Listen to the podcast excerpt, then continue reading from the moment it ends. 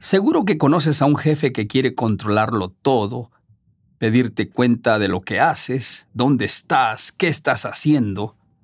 Es probable que tu jefe sea un micromanager o un microadministrador.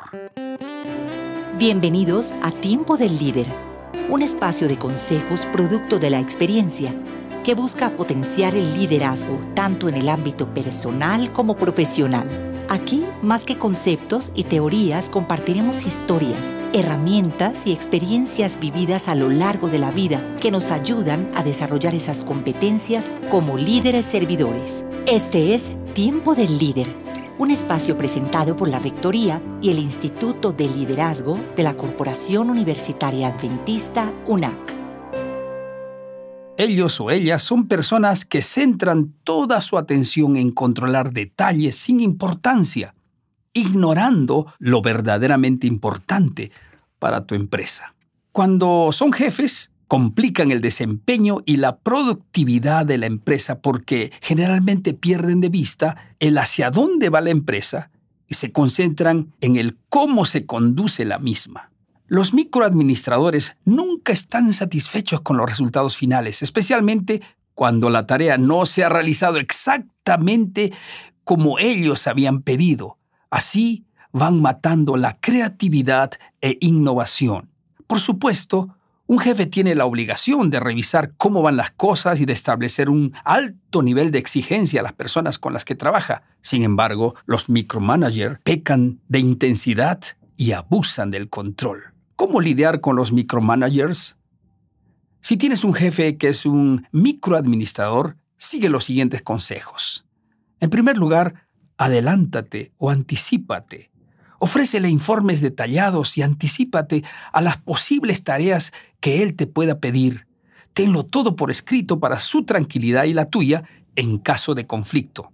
En segundo lugar, informa de manera proactiva, ofrece la información sobre cómo llevas tus tareas, esto es, antes de que te lo solicite. Por ejemplo, puedes escribir un email por la mañana indicando lo que llevas realizado hasta la fecha y lo que planeas completar a lo largo del día. Así aplazarás su habitual ataque de preguntas. En tercer lugar, hazle saber cómo afectan sus decisiones a tu productividad. Y finalmente, ofrece alternativas. Con total respeto puedes proponer realizar una tarea sin su supervisión y ofrecerle la posibilidad de revisar todo el proceso al terminar.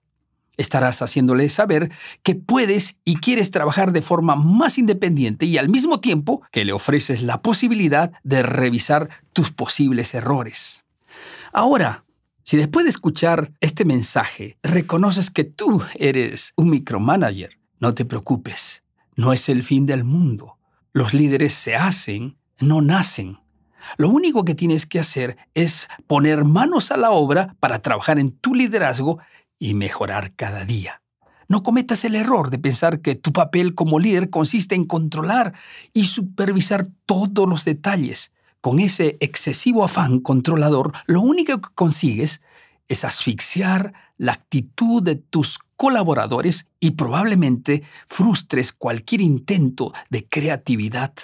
Recuerda que tu misión de líder es buscar el desarrollo de tus colaboradores para que ellos hagan las cosas mucho mejor de lo que imaginaste. Así estarás formando nuevos líderes y esa es la tarea más importante. Los micromanagers temen el cambio, en cambio los líderes lo buscan. Los líderes fomentan la autogestión, mientras los micromanagers intentan por todos los medios ejecutar y controlarlo todo. Lo que de verdad necesita un equipo en una empresa del siglo XXI es un líder que les diga con claridad qué se espera de ellos y que sepa cómo comunicar sus ideas. Aprende a comunicar tus mensajes con precisión y sencillez. Concéntrate en el qué y el para qué y no en el cómo. Cuando te pares a pensar qué quieres y para qué lo quieres, seguramente te des cuenta de que aquello que inicialmente considerabas muy importante no lo es. Si haces esa reflexión, te resultará más fácil después comunicarlo a los demás y a todo tu equipo con claridad y efectividad. sin darte cuenta, habrás dejado de ser un micromanager para convertirte en un verdadero líder. Aquí termina el mensaje de hoy en Tiempo del Líder, un espacio creado por la Rectoría y el Instituto de Liderazgo de la UNAC. Estuvo con ustedes el doctor Juan Choque Fernández. Los esperamos en nuestra próxima emisión para seguir creciendo en el camino del liderazgo servidor.